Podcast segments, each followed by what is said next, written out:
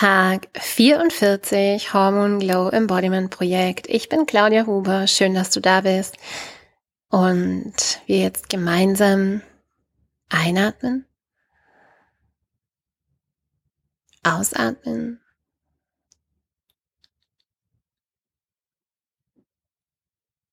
Hm. Heute war ein guter Tag. Viele viele schöne Dinge ins Leben gerufen und ganz viele Ideen kommuniziert, ganz viele Ideen ähm, angestoßen und ja, es fühlt sich gut an.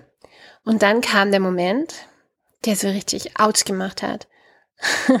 und ich hab's, ich hab's schon kommen sehen, kommen fühlen vielmehr.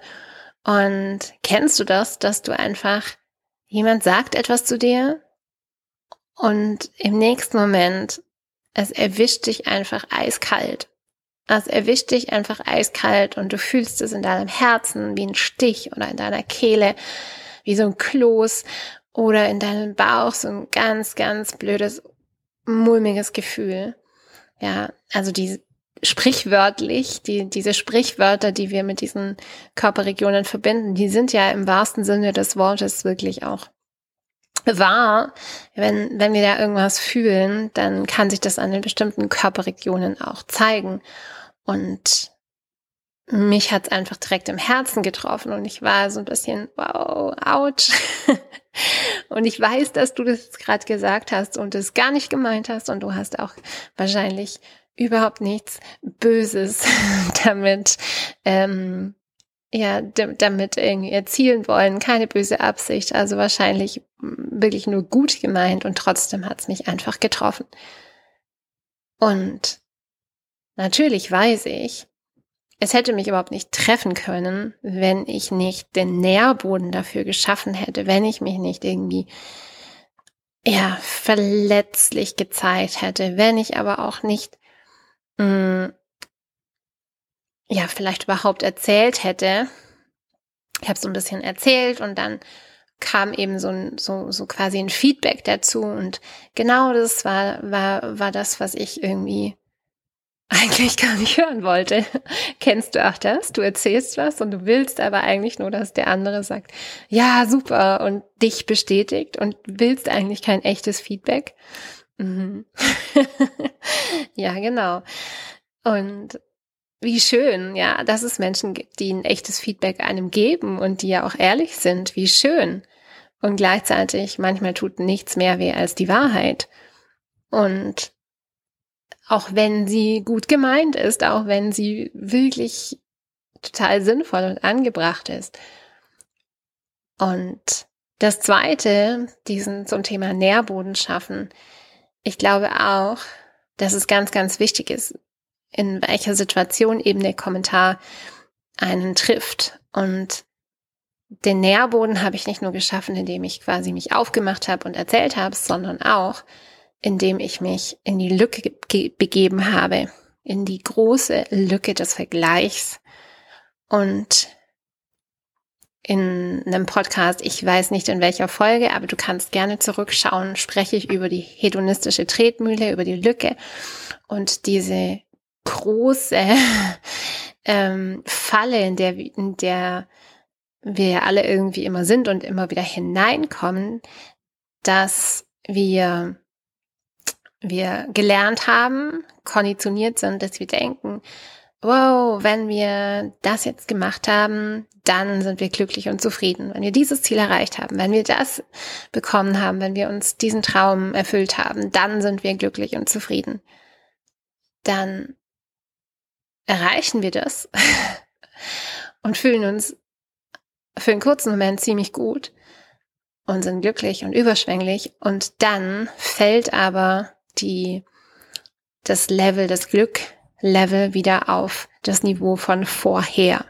Ja, das ist die hedonistische Tretmühle. Ähm, das hat viele Gründe, erkläre ich dort auch. Und das nächste ist, dass wir uns ja, wir vergleichen uns, mh, mm, wir vergleichen uns ja immer mit dem Ideal. Entweder mit dem Ideal, dass jemand anders uns vorspiegelt oder eben mit dem Ideal von uns selbst. Und wenn wir uns mit dem Ideal vergleichen, können wir ja nur verlieren, ähm, weil das immer mit sich bringt, hey, ich bin nicht gut genug, hey, ich habe es nicht gut gemacht, ich bin zu laut, zu leise, zu viel, zu wenig. Ähm, all diese Dinge, die so wie so tiefe Kerben in unserer Psyche, in unserem Herzen sitzen, weil sie einfach, weil wir sie gehört haben, weil wir sie immer und immer wieder gehört haben und einfach damit negative Assoziationen, Emotionen verbunden haben und es einfach wehtut. Und was dann passiert ist, wir versuchen dann meistens entweder, ja, entweder in den, in den Kampfmodus zu gehen, also sozusagen, ja, jetzt muss ich einfach das beweisen, dass ich das nicht bin. Oder ich muss jetzt mir selber etwas beweisen und ich muss einfach noch besser werden in meinem Zeitmanagement, mit meiner Kommunikation oder mit meiner Taktik, mit meinen Plänen.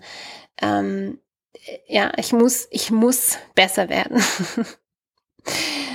ähm, ich muss mich vielleicht entscheiden zwischen meinem Ziel und und vielleicht ähm, der Entspannung. Ja. Ich kann nicht beides haben. Und ich dachte, ich dachte auch immer, genau so geht's, ja. Und natürlich lerne ich, dass genau das der Fallstrick ist und dass genau das eben nicht so funktioniert. Und wenn ich den Nährboden schaffe für den, für den Vergleich, und zwar in dem Fall mit mir selbst, mit dem eigenen Ideal, das ich von mir habe, dann kann ich nur verlieren. Und dann kommen all diese Muster, die ich eben gerade genannt habe, all diese Gedanken kommen dann einfach mit 100%iger Sicherheit aus dem Schrank, aus dem Kruselschrank von ganz hinten vorgepurzelt und holen mich ein. Ähm, ja, und ouch, danke, heißt es so schön und so war es heute. Ouch, danke. Schön, dass, dass es da war. Schön, dass ich es erleben durfte und schön, dass ich dieses Projekt mache und genau da hinschauen darf und genau hier hinschauen darf und mich selbst in den Arm nehmen darf, mich selbst coachen, mich selbst wirklich auch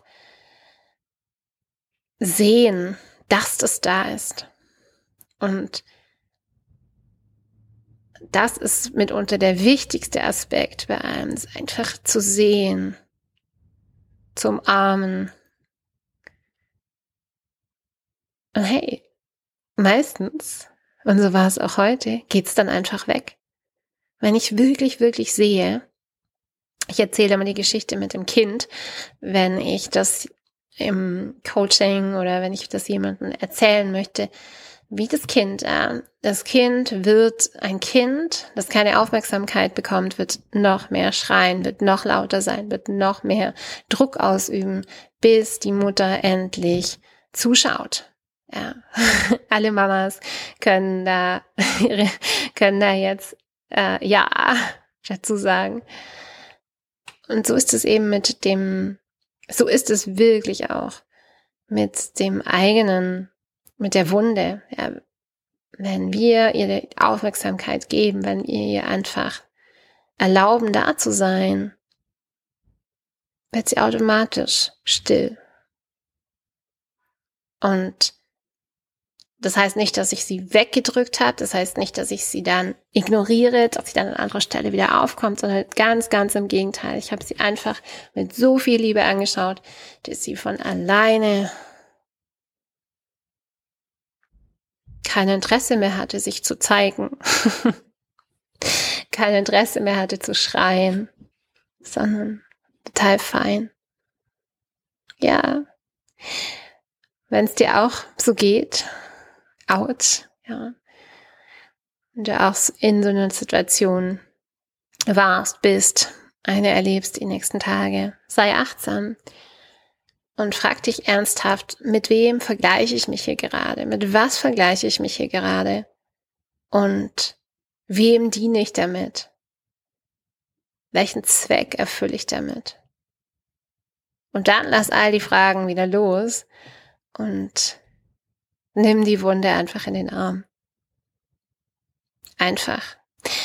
Ähm, das ist nicht einfach, sondern das ist, das ist wirklich gar nicht einfach. Aber es funktioniert. In diesem Sinne sehen und hören wir uns morgen wieder. Tag 45. Mm. Namaste.